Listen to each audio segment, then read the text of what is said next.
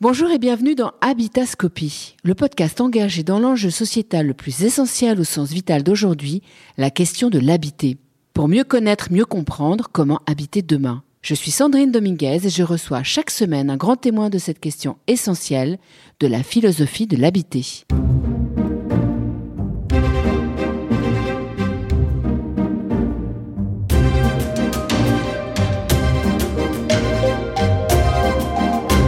Habitascopie a vocation à réfléchir à nos manières d'habiter demain. Oui, mais à une condition, que l'on soit mobile.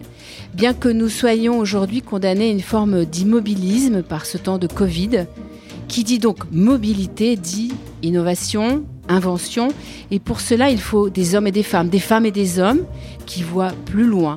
C'est le cas de nos deux invités aujourd'hui.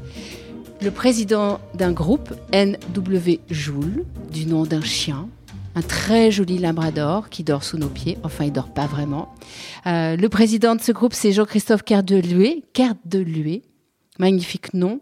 Vous êtes président engagé depuis 1986 dans les énergies renouvelables. Vous allez nous expliquer ce que ça veut dire énergie renouvelable et surtout si elles peuvent être tout le temps renouvelable. S'il suffit d'appuyer sur un bouton pour avoir du vent, pour avoir de la pluie ou pour avoir du soleil. Vous êtes spécialisé dans le développement des énergies de demain. C'est pour ça qu'on avait envie de vous entendre. Et vous avez à vos côtés Philippe Barbe. Vous êtes directeur du développement stockage. Vous êtes diplômé de l'école polytechnique et des mines. Rien que ça. Euh, Philippe, vous travaillez dans cette société. Pour vous, essayer de trouver des solutions, développer plus exactement des solutions, parce que c'est pas tout d'avoir des énergies renouvelables, mais il faut stocker les énergies de NW Joule et de son président.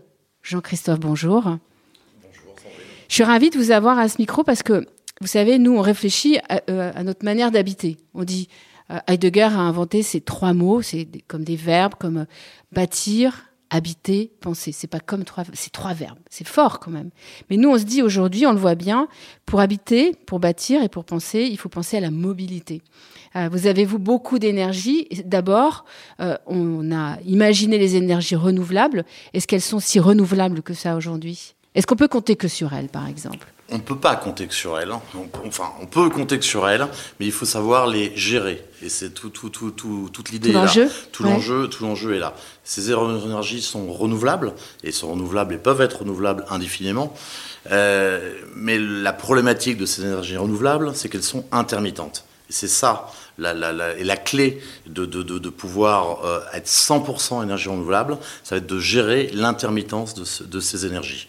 C'est quoi les énergies renouvelables, Jean-Christophe? C'est le vent. Vous avez le vent, vous avez le, l'eau, l'eau, l'hydraulique, vous avez le soleil, et euh, vous avez ce qui considère aussi comme renouvelable, c'est la biomasse. Philippe, tu, tu, tu vois une ah autre ouais, énergie c'est quoi la biomasse? Euh, Pardon, mais. Euh, alors, la, biomasse, c'est euh, bah, utiliser l'énergie bah, de la nature, des végétaux. Donc, c'est tout simplement brûler en fait les, végétaux et c'est considéré comme renouvelable parce que derrière, bah, vous replantez une forêt après l'avoir brûlée et, donc, ben, quelque part, finalement, vous récupérez l'énergie du soleil pour refaire pousser un arbre. Donc, vous renouvelez en fait cette énergie-là. Et, vous avez aussi la géothermie, qui, Est, qui est un peu moins utilisée, qui est l'extraction de la chaleur des sols, pour, euh, bah, justement pour euh, chauffer nos habitations. Mais aujourd'hui, les sources d'énergie renouvelable les, les, plus importantes et, qui sont la clé de, de l'énergie de demain, et on voit très bien dans, le développement dans, le monde, ce sont l'éolien, le vent et le photovoltaïque, le solaire. C'est ce dont on parlait, ce sont les énergies renouvelables, ça représente 90% euh, des énergies renouvelables. Ces énergies donc, ont un avantage, c'est d'être indéfinies euh, jusqu'à l'existence de la Terre, et, un inconvénient, elles sont intermittentes. Quand euh, le vent s'arrête, bah, je ne vais plus avoir de production d'électricité. Et le vent, je vais pouvoir avoir une production toute la 24 euh, heures sur 24, plus ou moins, ça va s'arrêter, mais toute, toute, la journée, tout, sur les 24 heures, je vais pouvoir avoir une production. Concernant le solaire, bah, on comprend facilement que le solaire, la production solaire, la production photovoltaïque, mhm. bah, je n'aurai une production que pendant les, les, de temps. un laps de temps de 12 heures sur l'équateur, la journée et non la nuit. Donc, il va falloir, donc on voit déjà que euh, il faut cette parer à ce moment. Et exactement, que cette production solaire, elle ne va avoir lieu que pendant un certain laps de temps et c'est 12 heures. Et il va falloir penser à la nuit, parce que je vais avoir besoin d'électricité encore plus la nuit que le jour pour m'éclairer. Donc, tout ça, euh, euh, et cette intermittence de, dont, je parlais, et, pour vous l'expliquer très facilement, c'est quand vous appuyez sur le bouton chez vous de, pour allumer une lumière, vous souhaitez que cette lumière bah, ne s'éteigne pas, ne s'allume pas toutes les 5 secondes en fonction du passage.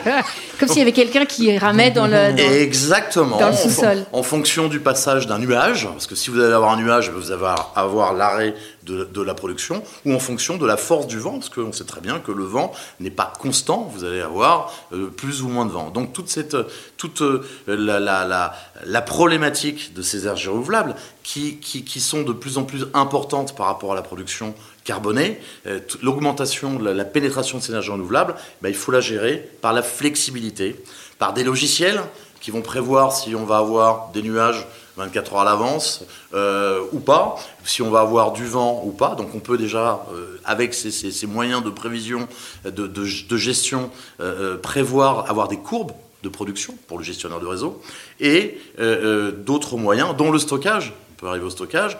on comprend fort bien que si vous avez trop de production par rapport à la consommation, eh ben, si on a un moyen, si on la stocke, ben, on va pouvoir la garder pour les moments mmh. où il y aura plus de consommation par rapport à la production. Parce que ce qu'il faut comprendre, il y a la production, mais il y a, un moyen, il y a aussi une chose qui est très très importante, c'est vous avez un producteur et vous avez un consommateur. Et entre les deux, vous avez, un, vous avez un réseau, mmh. le gestionnaire de et vous avez un réseau qui est géré par gestionnaire de réseau. Et ce gestionnaire de réseau eh, eh, va devoir gérer en temps réel l'équilibre entre la production et la consommation. Et, c'est ça qui est très très important. Et, et, et c'est la production qui va s'adapter à la consommation, et non l'inverse. Parce que vous, quand vous appuyez sur votre bouton toujours pour voir la lumière, vous vous appelez pas le producteur en disant bah produis un peu plus. et c'est le producteur qui va gérer euh, euh, ce, ce, ce euh, le, le, le, le, gestionnaire qui va qui va appeler ou non plus de production par rapport à la consommation. C'est là qu'on va mettre de l'innovation. Exactement. Exactement. Si j'ai compris. C'est ça, c'est l'idée. Ça, c'est votre travail. C'est d'apporter des outils euh, justement à ce gestionnaire de réseau ben, euh, qui sont différents euh, de ce qu'il connaît auparavant, donc c'est-à-dire la, production.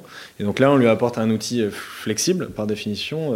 on dit que c'est dispatchable parce que le gestionnaire peut l'appeler en temps réel. Et, l'avantage de, nos moyens de stockage, c'est que ça répond très très vite. C'est-à-dire que ça se calcule en millisecondes. Euh, et, donc c'est un avantage énorme par rapport à des centrales qui peuvent être appelées, qui vont s'appeler en, plusieurs minutes, voire plusieurs heures. Et c'est là où l'innovation et la technologie arrivent. Moi, j'aimerais revenir aux énergies renouvelables.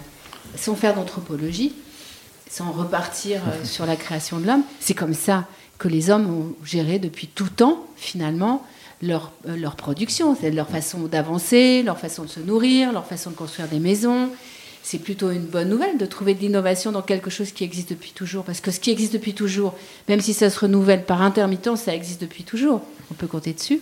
Et donc c'est formidable de voir que vous êtes une sorte de pionnier de ce stockage, au fond. Mais un pionnier dans le sens où avant on le stockait dans des grandes centrales gigantesques, et vous, ce que vous allez amener, c'est des centrales plus petites jusqu'à une deuxième euh, deuxième étage de votre fusée qui va aller même d'aller jusqu'à la mobilité, mais on va y venir un peu après. Mais c'est finalement une forme, euh, c'est une forme d'évidence presque. Oui. Comment vous avez eu cette idée? L'idée, elle, vient euh, tout simplement de me dire que par rapport à de grosses sociétés qui ont des moyens de production centralisés, des grosses, euh, des, grosses unités de, production ou de stockage, eh ben, il fallait que je sois agile, flexible et réactif. Et par rapport en plus au système de production actuel qui, qui, qui, qui, progresse de plus en plus, et, à cause des énergies renouvelables. Il faut savoir qu'il y a 40 ans, il y avait à peu près 260 points d'injection sur le réseau de production de toutes les, centrales nucléaires, les usines de production. Il y avait très peu. Tout le système, tout le réseau français a été fait, a été pensé en réseau centralisé. Toujours pareil. Enfin, je veux dire, la France, enfin, ça a été toujours. Ce qu'on voyait, ce qui vient un peu perturber le paysage. Ces énormes centrales. Et, d'accord. exactement. Donc vous aviez un, réseau, vous aviez un réseau qui a été construit et, qui a été géré avec des productions, des grosses centrales de production centralisées. Là, depuis la, percée des énergies renouvelables, et depuis 20 ans maintenant, vous avez une multitude de sites de production, et on voit qu'il y a un maillage territorial, parce que le, bien-être, le bienfait des énergies renouvelables aussi, c'est de passer en production décentralisée. C'est assez sympa. Alors après, ça va complexifier la gestion du réseau. vous comprenez très bien, quand vous avez 250, 260 sites de production, c'est facile à gérer. Hein, vous pouvez me téléphoner à tout le monde. Quand vous commencez à avoir des milliers de centres de production, c'est plus, plus du tout la même chose. Et là, l'idée a été simple. Ça a été de se dire, au lieu de faire une grosse usine de stockage, comme il y a 50 ans, ou une grosse usine de production comme il y a 50 ans, eh ben, allons faire des petites unités de, de, stockage qui sont assimilées à la production, qui vont être des patchs sur le réseau et qui pourront réagir beaucoup plus rapidement en, fonction de la problématique locale. Et on en revient à une proximité, on revient à, un, maillage territorial. Et donc l'idée, bah, ça a été euh, j'ai une carte de la France qui, est assez parlante. Vous avez 250 points de, stockage euh, qui, après représente une centrale de 310 MW. Mais on comprend très bien, on comprend aisément que en termes d'intégration paysagère, d'avoir une centrale de 310 MW, c'est énormément d'hectares. Ça, ça, va polluer l'environnement. D'avoir des petits sites de 20 mètres carrés, 250 éparpillés à travers le territoire, ça va avoir beaucoup de bienfaits au niveau centralisation, maintenant avec les, moyens de, communication, ça marche très très bien, et des bienfaits locaux. Ça va pouvoir rendre des services locaux. Donc on va pouvoir rendre un service local et national. Avant, on pouvait faire rendre qu'un service euh, national. national. Voilà. Donc là, si vous voulez, c'est une forme de modernité aussi. Euh, pour vous, Philippe, qui gérez justement tout le développement et le stockage vous êtes rentré dans la société W Joule comme stagiaire, je crois. C'est ça, oui. Et euh, qu'est-ce qui vous a fait rester justement? C'est en dehors de l'enthousiasme de votre président hein, euh, qui fait tout ça de l'énergie. Euh, bah, c'est marrant parce qu'en effet, je suis rentré dans cette société pour développer bah, plutôt des énergies renouvelables. Je connaissais pas du tout le stockage et, et je me suis rendu compte qu'en fait, ce que l'on développait, notre outil, était une réponse aux, énergies renouvelables et que en fait le, le problème aujourd'hui euh, de l'énergie, de la transition énergétique, c'était pas de produire de l'énergie renouvelable, c'était de la gérer. Et ça, euh, je m'en suis rendu compte assez rapidement en travaillant euh, avec Jean-Christophe. Et j'ai eu la chance, il m'a donné un cadre pour développer justement cet outil de manière massive en France. Et, de manière massive et, plus intéressante, parce que si ça avait été de faire justement qu'un seul projet à un endroit, je pense que je me serais beaucoup moins amusé qu'à en faire 250 petits, et donc aller visiter toute la France, parce que bon, Aujourd'hui, euh, grâce à ça, je connais un peu mieux ma, carte de la France, mes départements français. Et, avec un, enjeu euh, qui était double, c'était de, penser local et agir global. C'est presque, on, va faire un parallèle euh, qui paraît éloigné, mais pas tant que ça. Regardez les grands chefs, ou même dans, les maillages des territoires, on va dire, on, va, on fait du locavore. C'est-à-dire on va aller manger ce qui est cultivé dans un territoire à 100 km. Le premier qui avait fait ça, c'était Ducasse. Euh, les restaurateurs, s'ils sont les grands chefs, s'ils sont tous mis. C'est fou d'imaginer que quand on parle à des visionnaires comme vous, parce que vous êtes des visionnaires, euh, vous disiez, vous vous servez finalement un peu comme si vous rétro-pédaliez pour faire du rétro-futur. C'est-à-dire vous dire, bah, OK, comment est-ce qu'on peut réagir aujourd'hui à la problématique de ces transitions énergétiques tout en gardant euh, une forme de réflexion euh, très territoriale et locale. Je trouve que c'est ça la modernité. La vision, elle est là, non? Oui, la vision, elle est, effectivement de, de, comme on a dit, euh, agir localement avoir, et avec une vision globale. C'est, mais c'est magnifique, je trouve. C'était aussi simple que ça à penser, mais après, très difficile à mettre, en place. À mettre, à mettre en place. Mais, mais c'est toute la beauté. Enfin, je veux dire, on s'amuse tous les jours. pour, pour mettre ce, ce, ce, système Joule en place, c'est moi ce que je trouve fabuleux, c'est de voir Philippe qui a commencé il y a trois ans tout seul comme stagiaire, qui maintenant dirige une vingtaine de personnes. C'est d'aller à Saint-Étienne voir notre fabricant qui, a, avec une trentaine de personnes qui a, qui a, qui a fait revivre un atelier, une ancienne manufacture de Saint-Étienne qui, était fermé et, qui 20 ans après ben, revit euh, pour, pour, cette, pour ces, ces, ces J-Box qui sont construites. Tout ça, c'est effectivement fabuleux, ça, fait, ça donne des frissons, ça fait plaisir, ça, ça, ça m'amuse. C'est ça qui donne de l'énergie Oui, aussi. ça, ça me donne de l'énergie. On peut servir. Parce que c'est renouvelable avec euh, Jean-Christophe Cardelet. Alors, j'espère que voilà, on a bien compris, moi j'ai bien compris euh, toute cette transition énergétique, comment vous vous servez du local et du territoire pour stocker cette énergie, voire la distribuer en, temps réel presque. Vous disiez agile, flexible. Et le dernier, j'arrive même pas à me relire tellement j'ai écrit vite, mais agilité, flexibilité et rapidité. Et rapidité. En fait. Et il y a un deuxième étage à la fusée que j'aime beaucoup, parce que dans habiter, penser, euh, il y a aussi l'idée de pouvoir se déplacer et la, fameuse mobilité.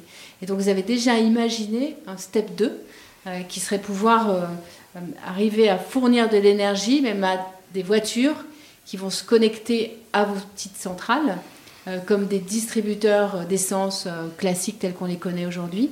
Parce que moi, je me dis toujours, mais c'est une réflexion très intellectuelle, très urbaine, mais les gens dans les territoires, on les oublie tout le temps. Et vous, vous avez même pensé à ça. Exactement. parlons, deuxième, le deuxième étage de la fusée me passionne totalement. exactement. C'est un mariage territorial et un mariage rural. Parce que chaque fois, effectivement, on va penser euh, aux gens qui sont sur l'autoroute, on va penser, penser, aux gens qui sont dans les villes, on parle de la fibre, des choses comme ça. et on va jamais penser à ce maillage territorial euh, à la France. Donc l'idée, déjà l'avantage de nos box, c'est qu'on va aller se mettre, on est en périurbain, on n'est pas en urbain, on est en périurbain, on est, en, milieu et en milieu rural. C'est la, première chose et on, rend ses services. La deuxième chose, effectivement, le deuxième étage de la fusée, c'est de la recharge de véhicules électriques, mais la recharge de véhicules électriques ultra rapide. Ultra rapide, Aujourd'hui, il existe, on voit à Paris, euh, il y a des bandes de recharge, Paris était des, des, villes précurseurs, il y a des bandes de recharge qui existent mais qui font 3 kg, 3, 4 kg. Alors je vais, parler un peu plus euh, en, vulgarisant. 3 4 kg, ça veut dire que pour faire euh, un plein de voiture pour, 200, pour avoir 200 km d'autonomie, vous allez être obligé de, de brancher votre voiture pendant 8 heures ou 9 heures ou 10 heures. Donc c'est énorme. Mais c'est pas trop grave quand vous êtes en milieu urbain, euh, vous posez votre voiture le, soir, vous la, la nuit, vous la récupérez le lendemain, ça, marche très bien et 200 km, euh, tout ça va bien. Par contre, après, si on veut des véhicules électriques, et, aujourd'hui, je pense que tout le monde est convaincu, euh, l'Europe et, la France veut veulent des, des, véhicules électriques, il faut absolument que les gens soient rassurés de ne pas tomber en panne d'essence et là d'électricité. Et de pouvoir se recharger de manière rapide. On va pas dire à quelqu'un tu vas faire 800 km et euh, tu, tu, tu, tu, vas mettre 4 euh, jours pour te recharger à chaque fois 10 heures par jour. On peut plus faire le coup de la panne. voilà, on peut plus faire le coup de la panne. Hein. Parce que là, même la recharge électrique. Ça, ça, ça, ça, marche pas bien ça. Et on peut plus faire le coup de la panne avec un véhicule électrique. Mais parce que c'est tout, il n'y a plus de moteur, il n'y a plus de choses comme ça. Mais donc, euh, ce qui se passe, c'est que, et je suis moi convaincu, je, je roule en véhicule électrique depuis 2014. Donc, euh, je, là aussi. J'ai trouvé ça bien. Enfin, je veux dire, j'ai aimé. C'est une autre manière de conduire. Il n'y a plus le vroom vroom du moteur. Euh, c'est autre chose. C'est euh, un art de vivre. Exactement. C'est exactement. C'est un art de vivre. Et j'ai été vite confronté à la problématique de ces recharges, de, ce, de, de, de ces bandes de recharge. Et je me suis dit, si on veut une pénétration rapide des véhicules électriques, il faut des bornes de recharge ultra rapides. Mais s'il faut des bandes de recharge ultra rapide, de, euh, où on va se recharger en 15-20 minutes pour faire les trois quarts d'un plein, on va tirer très très fort sur le réseau. On va, bien, on va, on va sous-tirer de l'énergie sur le réseau. Toujours cette idée de stockage. Toujours cette idée de stockage et toujours cette idée de, de gérer le réseau. Parce que si on tire très très fort, si j'ai une voiture, parce qu'aujourd'hui, j'ai pas énormément de voitures, qui va sous-tirer sur le réseau très, très, très, très, très fort et très, très vite, ça fait rien. Mais si j'ai 10 000, 100 000 voitures qui vont tirer très très fort sur le réseau, après le réseau, il va encore avoir un problème de gestion parce que d'un seul coup, il va avoir un appel, il va y avoir un appel, un sous-tirage sur le réseau qui va être très très fort à un moment donné. Et là, le principe est, tout simple, c'était de se dire j'ai des batteries qui sont là, qui sont là pour aider, pour gérer le réseau à la main du gestionnaire de réseau eh bien aussi, pourquoi pas, en même temps, et c'était ça aussi l'idée, le, deuxième étage de fusée, bah, qu'elle serve de tampon entre le réseau et la voiture. Comme ça, quand une voiture arrive, elle va d'abord soutirer sur la batterie et non sur le réseau. Et donc, je vais avoir un effet tampon et donc je vais pouvoir encore protéger le réseau. Voilà, c'est. Euh, une mobilité plus douce, c'est pour ça que vous militez aussi, hein, Philippe. Cette mobilité douce, cette mobilité qui euh, permet aujourd'hui véritablement une mobilité. Euh, euh, tel qu'on a envie de. On peut l'imaginer. C'est ça, bah, l'idée aujourd'hui, c'est que bon, c'est un constat hein, de, voir qu'aujourd'hui, il y a assez peu de, gens qui achètent des véhicules électriques, d'autant plus en, province. Ah, et, en effet, euh, bah, ça a été identifié que c'est la, recharge qui pose le problème aujourd'hui. C'est plus une idée d'achat de, véhicules parce qu'ils étaient trop chers à, à l'époque. Aujourd'hui, bah, les gens ont besoin d'être rassurés. Et, on a cette chance d'avoir un réseau électrique qui est présent partout. Donc maintenant, il faut que des acteurs ben, viennent et, installent ce, genre de, de, stations-service de l'électricité bah, pour permettre aux gens ensuite d'être sereins et, d'acheter un véhicule et pourquoi pas après de poser une borne chez eux euh, et se recharger œufs euh, tout en étant serein lorsqu'ils vont partir en week-end euh, à la montagne ou à, la mer ou, je ne sais où ben, pour pouvoir se, recharger. Et, aujourd'hui, on voit que quand même la, la, la, consommation et les émissions de CO2 sont, sont très importantes pour le, transport.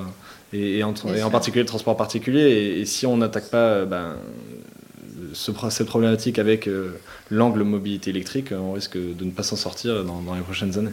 Je vous trouve très moderne pour une raison, euh, c'est qu'avant il existait une forme de verticalité dans la pensée. C'est-à-dire on, venait, on partait d'en haut et on allait en bas. Et vous, vous êtes euh, dans ce qu'on appelle euh, l'holistique, c'est-à-dire vous avez une façon de penser qui est plutôt ou, horizontale, ou du moins de penser... en toile d'araignée. En toile d'araignée, presque à 360 degrés, c'est ça, cette pensée holistique. C'est de se dire, bah, et c'est pour ça qu'on avait très envie, et j'avais envie de vous interviewer, parce qu'on sait que bâtir, habiter, penser, il va falloir à un moment donné qu'on pense à cette mobilité, parce qu'on voit qu'on va bouger pour différentes raisons, euh, des raisons professionnelles, des raisons euh, euh, émotionnelles ou des raisons de climat aussi parfois. Et donc cette mobilité, elle va être nécessaire, il faut pouvoir suivre les gens qui ont besoin de bouger. Et donc euh, ça aussi, c'est une façon agile. Est-ce que vous pensez, euh, Jean-Philippe, parce qu'il y a une, euh, dans cette entreprise, NW Joule, en dehors d'un très beau labrador couleur beige, magnifique, très obéissant, très drôle, qui incarne un peu la mascotte de l'entreprise, est-ce que vous pensez aussi, parce que vous, vous avez cette énergie fantastique, vous êtes un chef d'entreprise français, mais aussi vous êtes entouré de jeunes. J'ai l'impression que c'est important pour vous d'avoir cette jeunesse qui réfléchit enfin vraiment de façon factuelle à, notre façon d'habiter et à la mobilité C'est très très important et, c'est aussi un de mes moteurs. Je, quand j'ai commencé en, en, 85 dans les énergies renouvelables, j'ai travaillé dans les énergies renouvelables, on va dire par hasard. Ça s'est fait, euh, je veux dire, je suis tombé amoureux, mais je veux dire, je n'ai pas choisi les énergies renouvelables, c'est les énergies renouvelables qui m'ont choisi. ça s'est fait comme ça et ça s'est très bien fait. Là, ce qui est, impressionnant avec, euh, avec ces jeunes, euh, dont Philippe, c'est que ce sont des jeunes qui viennent vous voir et qui choisissent les énergies renouvelables, qui disent je veux travailler dans les énergies renouvelables, c'est bon pour mon pays, c'est bon pour le futur, et, qui, ont, fait ce choix. Et là, il y a une vingtaine de personnes, j'ai une trentaine de personnes, la moyenne d'âge doit être de 27 ans. Euh, Philippe est, un des plus vieux. À chaque fois, je dis qu'il a 27 ans, il a 26 ans. Et, un, des, plus vieux. Et, si vous voulez, ce qui est génial, c'est que quand vous voyez ces jeunes qui ont envie de, travailler dans ce, dans, ce domaine, qui sont passionnés, qui sont très matures. Je, moi, alors, j'étais pas aussi mature. Ils sont très, très matures. Euh, bah, ça donne envie de bosser, ça donne envie de travailler et ça donne envie euh, de transmettre. C'est ça aussi qui me fait lever tous les matins. C'est ma passion, ça, c'est clair. Mais, mais ça se voit. Merci. Mais ma passion aussi, elle est, elle, est nourrie, elle est, elle est renouvelée euh, grâce à des jeunes comme, comme, Philippe, bah, qui me donnent envie de leur transmettre, de leur, de, leur transmettre mes idées, ma passion, de leur dire comme je pense. Après, bien, pas bien, je sais pas, mais bon. c'est et puis je me dis bah, qu'après, ils vont, aller porter ce message. C'est ça. Et, et, euh, transmettre. Et, ils, iront le porter. Euh, et puis après, ils, modifieront certaines choses. C'est comme ça que c'est. Euh, après, il y aura le variant. Mais c'est bon de suivre un pionnier. vous êtes euh, tous des pionniers dans ce domaine ah aujourd'hui. oui, bah, on a cette chance. Et en France, euh, les seuls. Enfin, vous êtes, euh, c'est magnifique. d'avoir, bah, d'être parti d'une idée, d'une page blanche, et puis d'avoir avancé. et aujourd'hui, d'avoir bah, des installations qui, qui, ont été réalisées, c'est en, si peu de temps, c'est vrai que vous ça en êtes où d'ailleurs dans le projet des réalisations Vous êtes. aujourd'hui, on en a installé 50. On, commence sur un objectif de de 250. Donc là, on commence notre deuxième lot de, de 100 supplémentaires. On a commencé les, premières pauses cette semaine d'ailleurs. C'est d'actualité et on va continuer à en, poser euh, environ trois par semaine euh, jusqu'à la fin de l'année. Donc, euh, et, en 2022, ben, on, repartira sur, on sera 100 supplémentaires. 150 J-Box posés à la fin de l'année, ce qui veut dire 180 MW d'installés, mis en service.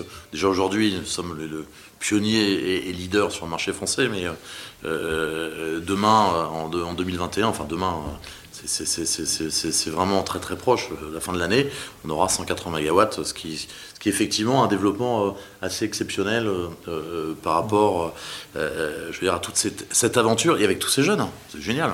Et les petites bornes électriques, on pourra recharger sa voiture très très très très vite parce que moi j'attends. La, première Va arriver, la première va arriver dans, quelques mois et, l'objectif c'est de faire un premier lot de, de 75.